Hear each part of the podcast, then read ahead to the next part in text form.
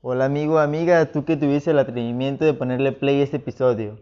Te damos la bienvenida a un episodio más de la reforma de la igualdad y de la masculinidad.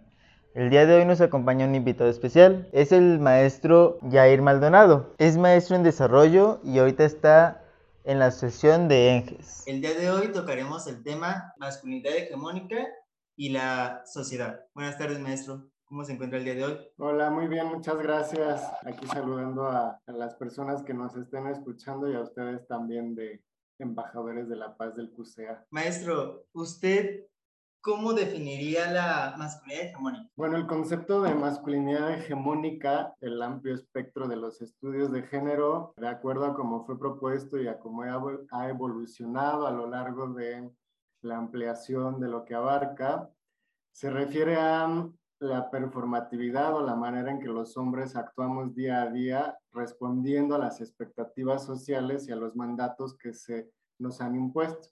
Esto quiere decir que la masculinidad hegemónica, de todas las maneras que existen de ser hombre, es el ideal principal que la sociedad nos inculca a los que nacemos varones, ¿no? Entonces, digamos que es un modelo varón a seguir, al cual tendemos todos los hombres y que intentamos cumplir, ¿no? Es como una lista de requisitos, de estereotipos y de roles de género que nos corresponden por el sexo que se nos asignó al nacer. Y la palabra hegemónica quiere decir que impera por encima de todas las demás formas de existir como hombres, ¿no? Porque Claramente hay muchas formas de ser hombres. Si comparamos lo que implica ser un hombre en el México moderno comparado con el México de hace 100 años o en el México de hoy comparado con Arabia Saudita, Corea del Sur o Suecia. Entonces esto quiere decir que es un modelo impuesto que impera por encima de todos los otros de formas de ser hombre. Es como quien dice, como una tradición, ¿no? Como si se estuviera llevando una tradición de ser hombre que se pasa de generación en generación. Es correcto. Es una forma tradicional de formarse, de construirse como hombre que responde mucho a ciertos cánones que en este caso, y metiendo más tecnicismos, responden al status quo patriarcal. Esto quiere decir que dentro de los estudios de género se analiza que el género se construye como una forma de catalogar a las personas y ordenarlas jerárquicamente en una sociedad. Este sistema jerárquico es el patriarcado y los hombres respondemos a este y sostenemos el status quo a través de vivir estas masculinidades hegemónicas. Entonces, ese concepto de masculinidad hegemónica al parecer ya lleva muchísimo tiempo. Bueno, la forma en que se han segregado las personas masculinas y las personas femeninas ha imperado por siglos y por milenios, principalmente en el mundo occidental, que es el que hemos heredado tú, yo y quien nos está escuchando, por el concepto como tal, siglo pasado, ¿no? Eh, de los 80s y 90s. Entonces, es, pero la forma en que hemos vivido ese concepto, aunque no existiera el nombre, sí responde a estas eh, tradiciones que hemos heredado generación tras generación, desde primeros elementos sociales que empezaron a segregar a las personas de las sociedades por lo que tenían entre las piernas. ¿no? Entonces, al ser un modelo que siempre se ha seguido, ¿en algún punto la sociedad quiso romperlo? ¿O habría alguna forma en la cual la sociedad actual, si tuviera una forma de estructurarlo, o ese sistema, aunque se trate de estructurar, va a estar? Pues imaginemos, ¿no? Que en la época de las cavernas, hace miles y miles de años, cuando empezaron a formarse las primeras comunidades y sociedades, habían personas gestantes y personas no gestantes, ¿no? Y no sabíamos cómo se embarazaban, ¿no? Las personas gestantes. Entonces, en ese sentido, a partir de ese momento, se empiezan a distribuir roles y tareas, ¿no? Entonces, las personas gestantes se quedan en los espacios domésticos o privados a cuidar de las criaturas, a cocinar, etcétera, y las personas no gestantes, principalmente hombres varones, salen a cazar, ¿no? Entonces, no es que haya habido una mesa redonda y los varones hayan decidido joderle la vida a las mujeres o a las personas feminizadas, sino se fue decantando así la distribución de, de roles por sexo. Entonces esto se va heredando de generación en generación y se va reforzando a partir de distintas tradiciones, ¿no? Por ejemplo, las religiones judeocristianas empiezan a afianzar más ciertos roles y estereotipos de género, Después entran ciertos sistemas económicos y fortalecen estas relaciones de poder. Todo lo que hacen los hombres se remunera y todo lo que hacen las mujeres no, por ejemplo. Entonces así se va normalizando esta segregación por sexo y a esto entonces es como lo que le llamamos género, ¿no? Lo que te corresponde socialmente por el sexo con el cual naciste o se te asignó al nacer. Entonces llega un momento en el siglo, desde la Edad Media, ¿no? Empiezan a haber unas primeras francesas que empiezan a cuestionar por qué no pueden hacer más. Sin embargo, no es hasta el siglo 19 que surgen los primeros movimientos de las mujeres sufragistas a exigir ciertos derechos que les eran negados por ser mujeres. Entonces, digamos que este cuestionamiento es muy reciente, crecido de una manera muy acelerada. Si comparamos la historia de la humanidad desde la época de las cavernas, que se empiezan a hacer estas segregaciones hasta el día de hoy, de la historia de la humanidad, estos cuestionamientos son sumamente recientes y han crecido de una forma estrepitosa. Entonces, digamos que nos hemos dado cuenta que esta segregación o este ordenamiento social no nos beneficia y sobre la marcha vamos descubriendo aún más elementos que son necesarios cuestionar. Entonces, un poco la tarea es cuestionar estos ordenamientos sociales. Entonces, de acuerdo a lo que nos está platicando, ya es un proceso muy largo que se ha estructurado de manera en la cual el hombre ha sido como privilegiado y la mujer ha sido minimizada, a lo que hemos entendido, y ya en cierto punto, ya las mujeres optaron por que se alzara su voz. Es correcto, sí, a lo largo de todas estas generaciones, este ordenamiento social, los roles y estereotipos de género se normalizaron tanto al nivel de, de creer que eran características biológicas, ¿no? Entonces, pensamos socialmente que las mujeres tienen un instinto maternal, pero los hombres no y pensamos que los hombres tenemos un instinto de competitividad que las mujeres no tienen, etcétera. Entonces se va normalizando a tal grado que es difícil ver que existe. Entonces llega un momento en que las mujeres, algunas mujeres se dan cuenta que no hay ninguna característica biológica que les impida votar o salir a trabajar o no ser mamás. Entonces, eh, a partir de estos cuestionamientos y de estos primeros movimientos de mujeres, es que se empieza a debilitar la estructura tan rígida, binaria de género que existía en el mundo occidental y, pues claramente es labor de, de, mujeres, ¿no? Este proceso que llevaron a cabo las mujeres era principalmente para que se dieran a conocer, pero el hombre, porque también el hombre es víctima del propio hombre, aunque no, no sé, en, aquel, en aquella época, en los noventas y tiempo atrás, no se, se veía venir eso. Decían que solamente era del hombre hacia la mujer. Pero, ¿qué fue como lo que hizo que impactara que el hombre se diera a respetar ante los demás hombres? Bueno, esa es una muy buena pregunta porque es justamente este tipo de cuestionamientos que hacen que surja el estudio de las masculinidades, ¿no? Porque hasta el día de hoy, por ejemplo, tú y yo y las personas que nos escuchan no me dejarán mentir que cuando escuchamos igualdad de género, perspectiva de género, temas de género, pensamos que es de, por y para mujeres, porque ellas iniciaron estos cuestionamientos y estos movimientos. Pero Raywin Connell, quien es esta académica australiana que acuña el término de masculinidad, se da cuenta que en este ordenamiento social por sexo género, los hombres también terminan pagando con su propio cuerpo y con su propia vida y con ciertas oportunidades, el seguir el status quo de este patriarcado a través de sus masculinidades hegemónicas, ¿no? Entonces, eh, inclusive hay un académico mexicano que se llama Beno de Kaiser, desarrolla un concepto que se llama varón como factor de riesgo, ¿no? El, el, ser varón es en sí mismo un factor de riesgo, ¿no? Y las estadísticas son muy claras, ¿no? Los hombres nos suicidamos más, los hombres somos las principales víctimas de los otros hombres en homicidios, morimos más en accidentes viales, aunque exista esta idea de mujer al volante, peligro constante, pues mentira, ¿no? Los hombres morimos más al volante, abusamos más del alcohol y de drogas, etcétera. Entonces, ciertamente el vivir esta masculinidad hegemónica sin cuestionarla, nos acorta la, vida y nos disminuye la calidad de vida de esto. Y ese es el costo que ponemos por los privilegios que tenemos de este ordenamiento social. Entonces, ciertamente tenemos ciertos privilegios, pero los pagamos muy caros, porque los pagamos con nuestra calidad de vida y con la corta duración de nuestras vidas. Ciertamente eso es una como cuestión muy grande, que eh, esa frase que dijo que el hombre es el enemigo del propio hombre, al descubrirse las masculinidades, al poder salir tanto que se dieran a conocer las personas trans o las personas homosexuales que no estaban dentro del status quo del hombre, fue como un impacto muy fuerte.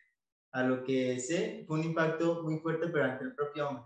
Ya el feminismo se está, se está reestructurando un poco más, está agarrando más fuerza, pero incluso hoy en día, con los jóvenes, esas masculinidades todavía siguen teniendo como cierto roce, no se logran adecuar totalmente. Cierto, pues aquí hay, hay, dos caminos, ¿no? Dos, dos, utopías, ¿no? La primera utopía es deshacernos totalmente de las categorías de género, ¿no? Y que entonces cada ser humano, independientemente de lo que tenga entre sus piernas, pueda desarrollarse completa y plenamente con elementos humanos, que son, ¿no? La feminidad y la masculinidad son, son atributos humanos que el misma, la misma sociedad ha categorizado en dos cajas y entonces nos mutila ciertas capacidades y ciertos elementos de nuestra humanidad porque no nos corresponde por sexo.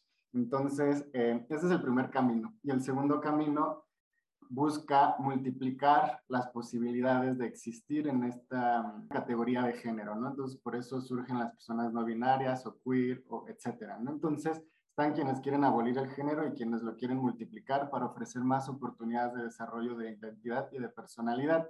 Sin embargo, estas dos utopías, por supuesto, que todavía no se han implantado en la sociedad y las personas somos productos de nuestro contexto. Entonces, si bien los movimientos feministas han dado pie a los movimientos LGBT, al estudio de las masculinidades, al tema de la interseccionalidad, que es también otro concepto súper interesante, lo cierto es que la jerarquía social sigue operando de la misma forma aunque las nuevas generaciones la sigan cuestionando, ¿no? Entonces, vemos, por ejemplo, en las nuevas generaciones de hombres, cuestionan la violencia de género, cuestionan los estereotipos de género, tal vez más hombres se dejan crecer el cabello, se pintan las uñas, se ponen colores típicamente femeninos, sin embargo, siguen existiendo privilegios irrenunciables, ¿no? El que tú seas un hombre no, implica que vas a seguir sin cuestionar tu seguridad en la calle de la forma que las mujeres no lo pueden hacer.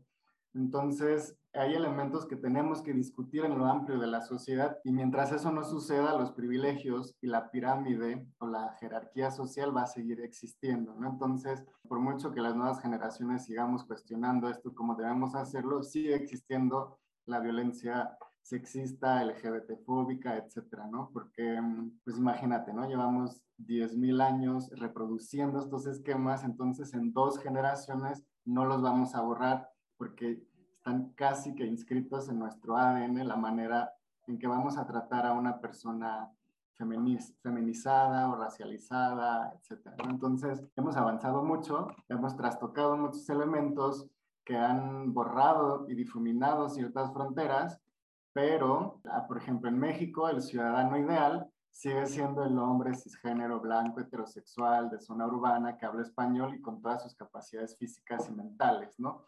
Entonces, el camino es largo, pero al menos se están abriendo todas las conversaciones. Entonces, esto nos abre a una pregunta.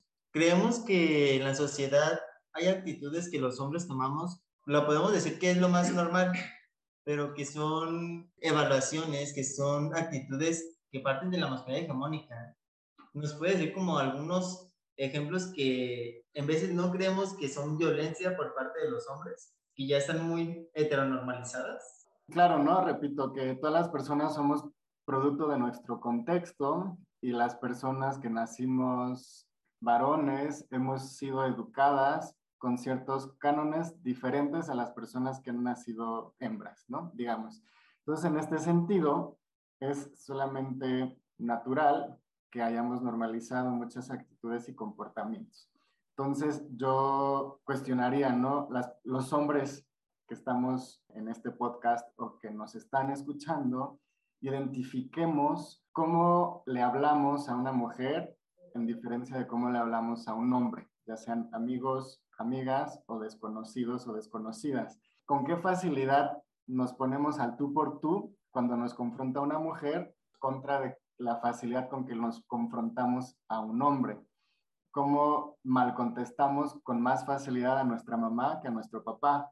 ¿No? ¿De qué forma hablamos, sobre todo los hombres heterosexuales, de las mujeres cuando nos gustan y cómo rechazamos la posibilidad que tenemos de escanear o reconocer la belleza de un hombre. Entonces, para empezar, estos son cuestionamientos básicos, pero por supuesto que existen violencias que reproducimos de las cuales no nos damos cuenta, ¿no? Por ejemplo, la, la violencia simbólica que tiene que ver con que estamos tan acostumbrados a sexualizar a las mujeres que es mucho más común verlas semidesnudas en series, televisión, en anuncios publicitarios de la calle, de la televisión, del internet, en comparación con los hombres, ¿no?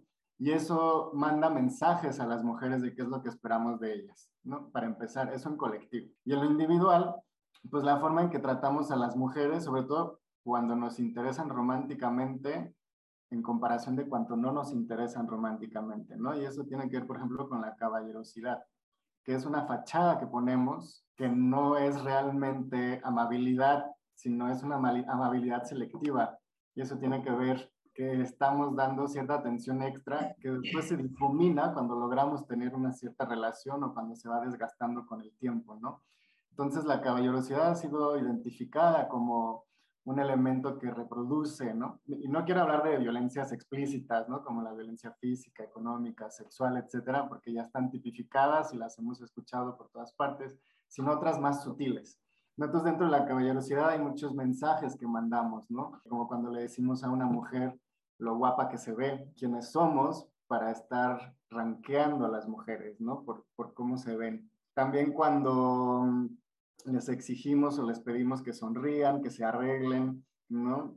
Eh, también estamos minando su autonomía y su agencia, porque por supuesto que todas las personas tenemos un espejo, ¿no? También las expectativas que tenemos de ellas cuando les invitamos a tomar algo o cuando les invitamos a algún lugar, tenemos la expectativa que nos retribuyan con su cuerpo, ya sea con un beso o con más que eso, ¿no? Entonces, ponernos en el lugar de la persona y generar empatía nos ayuda a identificar todas las formas en que hemos reproducido estas violencias, ¿no? A mí me gustaría que alguien de la nada venga y me diga sonríe para que te veas más guapo, o ese pantalón te favorece, o ven, te invito a una copa, no te preocupes, yo pago.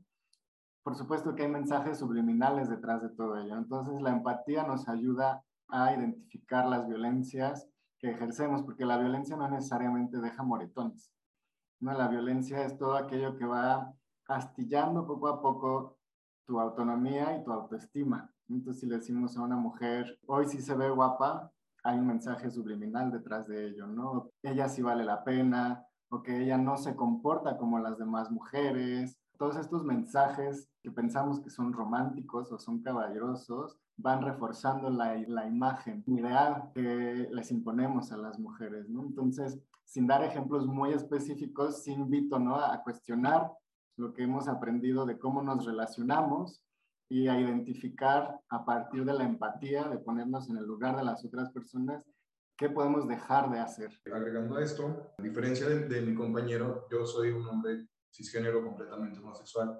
Bueno, desde mi perspectiva o de lo que me he estado dando cuenta es que sí realmente tenemos prácticas que si bien son muy, muy simples, eh, conllevan a esto, desde el punto en el que por ahí veía un meme en Facebook como algo divertido, ¿no? Era porque a las mujeres les dan flores y a los hombres no. Porque a las mujeres les dan chocolates y a los hombres no. Y si bien, digo, a mí la verdad no me afecta en nada, pero sí hay hombres, o inclusive hay mujeres que, que, que ven mal que a un hombre le lleven flores. O, por ejemplo, yo recuerdo muy de niño que a mí me decían, es que tú camina por la derecha, tú caminas siempre del lado de la calle y, la mujer tiene que caminar del lado de contrario, eh, no, no, tiene que estar expuesta a la calle.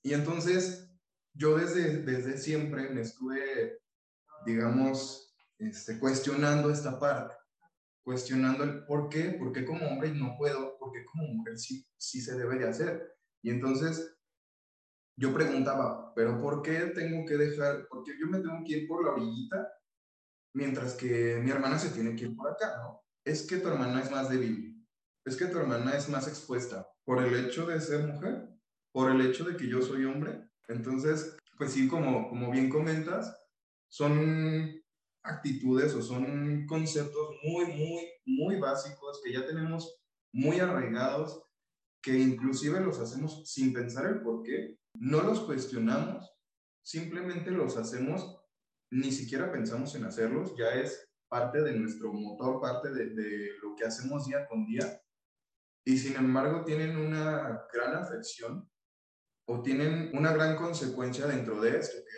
poco a poco hacemos todo esto tan grande. Cierto, ¿no? Es un cuestionamiento muy interesante.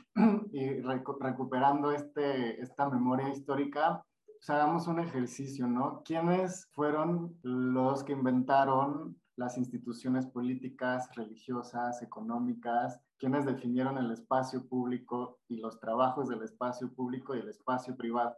Por lo general, hombres cisgéneros heterosexuales de clase alta, ¿no? Entonces, imaginemos, la democracia, el capitalismo, la, la, religión católica fueron inventados por hombres con ese tipo de masculinidad, ¿no? O sea, dejemos de fuera los hombres esclavos, prisioneros de guerra, hombres LGBT que por supuesto siempre han existido, etcétera, ¿no? Entonces, esas masculinidades han definido las reglas sociales occidente. Entonces, eh, y así hemos recorrido a lo largo de la historia, ¿no? Entonces, por ejemplo, el concepto de caballerosidad, ¿no? El caballero y la dama, ¿qué tan arcaico es? Y seguimos reproduciéndolo, ¿no? Viene de tiempos de cuando las mujeres no trabajaban. Cuando las mujeres no trabajan, no te pueden obsequiar nada en San Valentín. ¿De dónde van a sacar el dinero? Por eso los hombres compramos, regalamos y pagamos todo, porque además asumimos el rol de proveedor. Me toca estar en el espacio público, en el trabajo, yo traigo el pan, a ti te toca cocinar el pan. Ah, entonces, justamente tenemos que cuestionarnos desde dónde vienen estas prácticas, desde qué momento histórico y por qué ya no aplican ahora. ¿no? Y además tenemos que reconocer que hay varios sistemas de ordenamiento social que se suman. Entonces, no solamente tenemos el patriarcado heteronormativo, sino tenemos el sistema económico capitalista. ¿no? Entonces, por ejemplo, San Valentín es la expresión máxima del amor romántico, donde las reglas del patriarcado se suman con las reglas del consumismo. Entonces, tenemos la obligación de cuestionar todos estos elementos sociales que siguen sosteniendo un status quo de desigualdad, ¿no? Entonces, esos cuestionamientos son muy interesantes, los plantean ustedes, porque nos ayudan a hacer esta evaluación histórica y reconocer, ¿no? Entonces, si realmente quiero enamorarme de alguien de una forma genuina y sana, lo mejor es verla como una persona en igualdad de condiciones a mí. Tenemos la misma capacidad de invitarnos a cenar, de regalarnos cosas cualquier día del año, ¿no? Generar vínculos desde otro lugar que no sea esta idea del hollywoodense del amor romántico donde yo tengo que conquistarte y cambiar ese no por un sí, ¿no? simplemente recordemos en qué otro contexto utilizamos la palabra conquista. España o Inglaterra o Francia fueron hacer su merequetengue a otros lugares, ¿no? Entonces es la misma palabra que utilizamos los hombres para las mujeres, ¿no? ¿Qué mensajes subliminales estamos mandando, ¿no? Que es una cosa a la que puedo yo llegar, ponerle mi bandera y apropiármela como si fuera un objeto, ¿no? Y la tengo que cortejar con cosas materiales y con actitudes ficticias o fachadas que no son genuinas de quien yo soy. Entonces, si ven, vamos sumando elementos desde un análisis histórico con perspectiva de género y de clase, tienen una razón de ser cuando nacieron, pero ya no son necesariamente válidas en estas sociedades que buscan borrar de raíz todos los elementos que generan desigualdades y discriminación. Incluso pues creo que tenemos el ejemplo más práctico, donde se nos involucra todo este pensamiento, la propia familia, que desde ahí se nos inculca, como mencionaba mi compañero Robert, se nos inculcan pensamientos que a lo mejor de niños no cuestionamos, pero que ya más grande nos ponemos a pensar, ¿por qué? ¿Por qué a ellos se les trata de esta manera o a ellas se les trata de esta otra manera. Creo que ese es el principal núcleo de donde nace la masculinidad hegemónica o donde se reproduce, porque tanto por parte de los hombres como de las mujeres, especialmente con las familias, yo me acuerdo que mi abuelita me contaba que en su familia siempre educaban a los hombres para que respetaran siempre a las mujeres, que nunca les faltara nada, y a las mujeres que sirvieran a los hombres, porque ellos trabajaban, porque ellos iban y traían el dinero. Ellas tenían que estar para recibirlos, para que no sintieran tanta presión.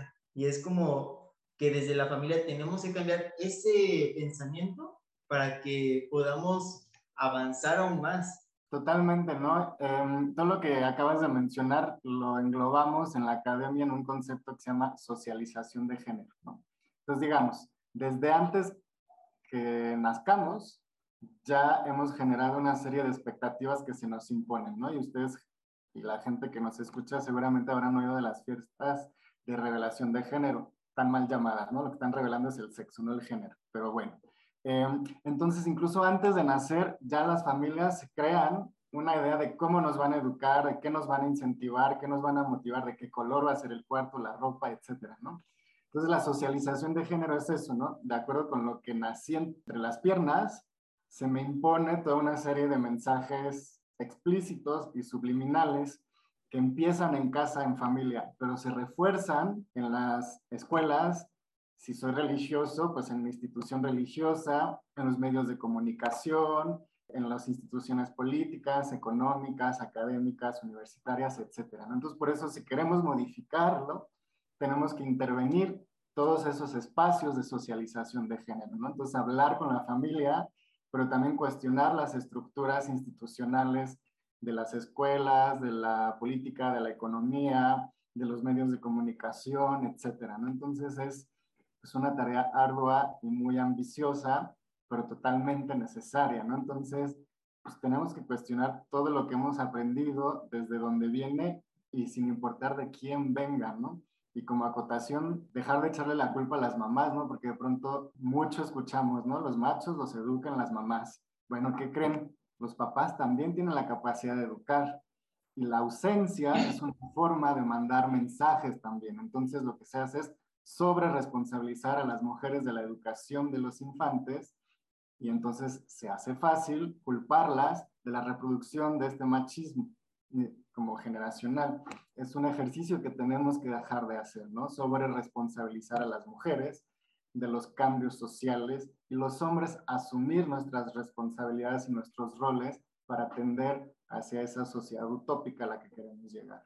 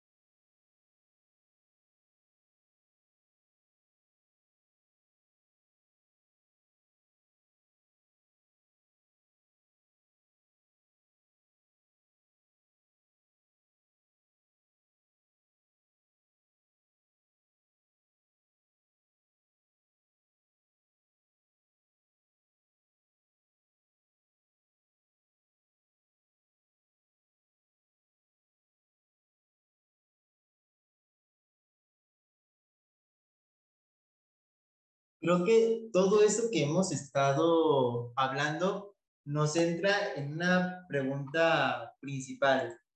Sería, ¿qué significa ser hombre en nuestra sociedad actual entonces? Uy, qué buena pregunta, y eso da para varias, varios doctorados. bueno, primero, como preámbulo, déjame introducir el concepto de interseccionalidad. Eh, no sé si lo han escuchado, pero nos ayuda un poco a deshebrar el, el concepto de hombre, ¿no? La interseccionalidad es un concepto de 1989 que lo que nos invita es a reconocer que personas con un mismo elemento identitario no necesariamente tienen la misma experiencia de vida. Entonces, existen muchas formas de ser hombre y las experiencias de los hombres van a ser distintas. Entonces, digamos, un hombre blanco, heterosexual, cisgénero, de clase alta en México, va a tener una experiencia muy distinta a la de un hombre racializado, afro o indígena que no habla español, con alguna discapacidad, que es trans o que es homosexual. Entonces, para empezar, hay muchas formas de existir como hombres. Entonces, no podemos categorizarlas solo en una. Entonces, la interseccionalidad nos ayuda a eso, ¿no? A, a, empatizar con diferentes experiencias. Entonces, esto quiere decir que hay varios vectores que organizan a las personas dentro de una sociedad, ¿no? En el argot del activismo, decimos que la revolución será antipatriarcal anticapitalista y anticolonialista. Esto quiere decir que en México, como ya les dije, el ciudadano ideal es el hombre blanco, cisgénero, heterosexual, de clase alta, con todas sus capacidades físicas, mentales, etc. Entonces, también la experiencia de las mujeres es distinta si son Angélica Rivera o si son Yalitza Aparicio o si son mujeres trans, etc. Entonces, ¿qué significa ser un hombre en México? Pues significa lo que tu contexto comunique desde que naces o desde antes que nazcas, ¿no? Entonces, por eso surge el concepto de masculinidad hegemónica, porque la palabra hegemonía quiere decir que impera por encima de todas las demás formas, ¿no? Entonces también hay masculinidades alternativas o, o secundarias o etcétera, ¿no?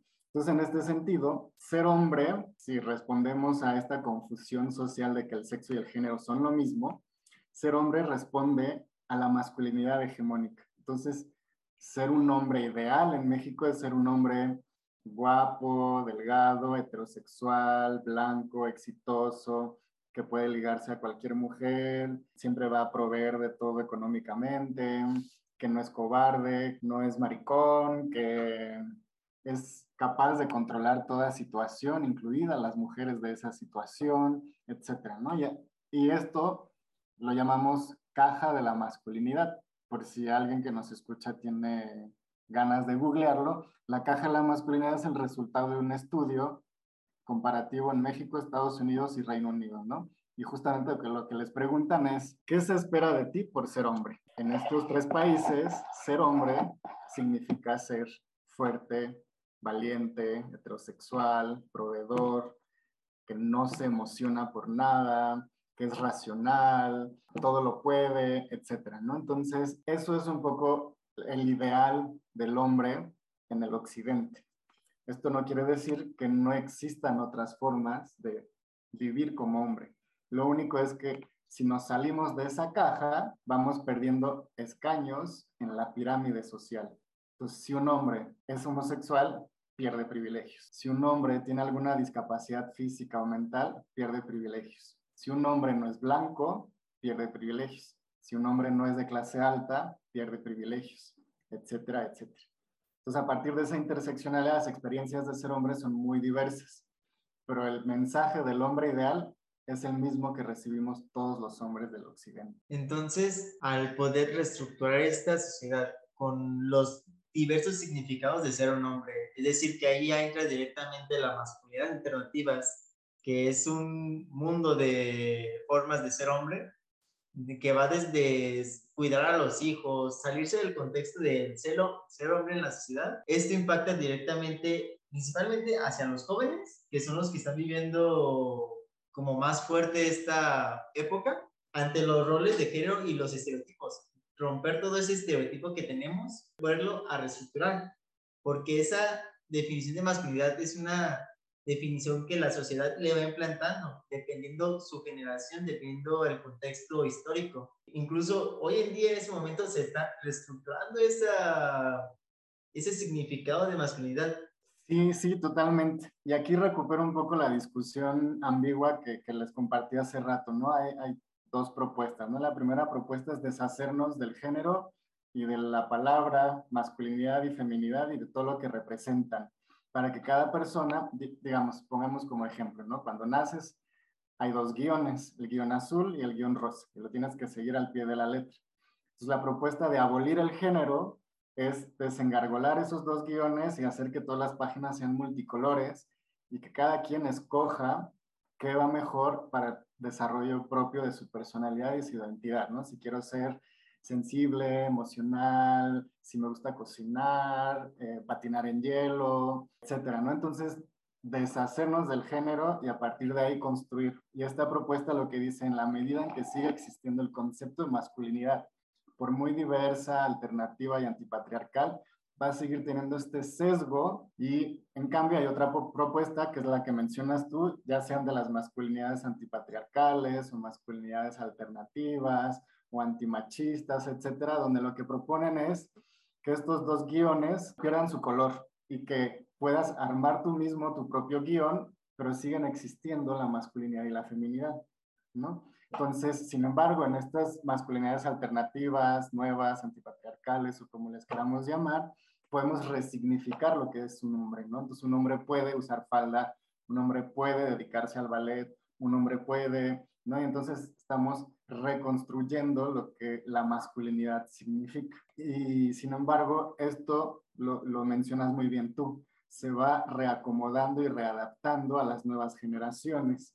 Entonces las nuevas generaciones tenemos que ampliar el concepto de masculinidad para que quepamos todas las personas, ya sea en este binario masculino-femenino o abrirlo a las posibilidades no binarias, queers, etcétera, ¿no? Pero seguir teniendo la posibilidad de asirnos o agarrarnos ciertas plantillas que nos faciliten navegar en las sociedades modernas. Entonces, pues es tarea de las nuevas generaciones decidir cuál es el camino que mejor responde a las necesidades sociales. Entonces, muchísimas gracias por todo lo que nos, compartió maestro.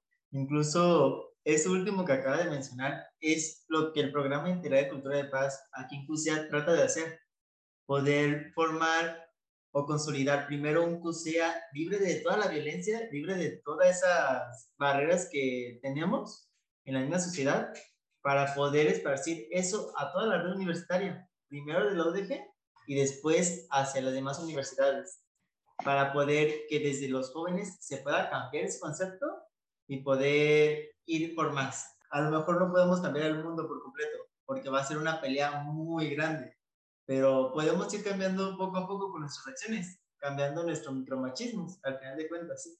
Totalmente, ¿no? Yo, yo siempre reconozco, admiro y aplaudo a las personas que se suman, ¿no? A generar espacios, a sumarse a conversaciones, a contribuir a las causas sociales, porque es lo que falta, ¿no? Y a modo de autocuidado, reconocer que no es nuestra responsabilidad individual cambiar el mundo, pero sí cambiarnos en lo individual e invitar al cambio colectivo, ¿no? Porque hemos escuchado mucho esto de el cambio está en uno mismo. Y esa frase no es falsa, pero sí es incompleta. Porque yo puedo cambiar muchísimo y ser un hombre deconstruido, aliado, etcétera, pero el otro 130 millones de mexicanas y mexicanos seguirán existiendo de la misma forma, ¿no? Entonces, el cambio empieza con uno mismo, pero tiene que ser colectivo. Entonces, la responsabilidad que tenemos los hombres no es meternos en los feminismos o en los espacios de mujeres o en los movimientos de mujer, es traer los aprendizajes de todos esos contextos a los espacios masculinos con nuestros cuates varones y con nuestros familiares hombres y activar la responsabilidad masculina, nuestras conversaciones y demás. Entonces, pues yo les aplaudo, ¿no? La, la iniciativa. Entonces, por parte del Programa Integral de Cultura de Paz, le agradecemos todo el tiempo que nos brindó, toda la información nueva que nos pudo proporcionar y que más jóvenes podrán escuchar. Así que se lo agradecemos muchísimo, tanto a usted como a su asociación, a ENGES, que es a nivel nacional. Se los agradecemos de, de todo corazón.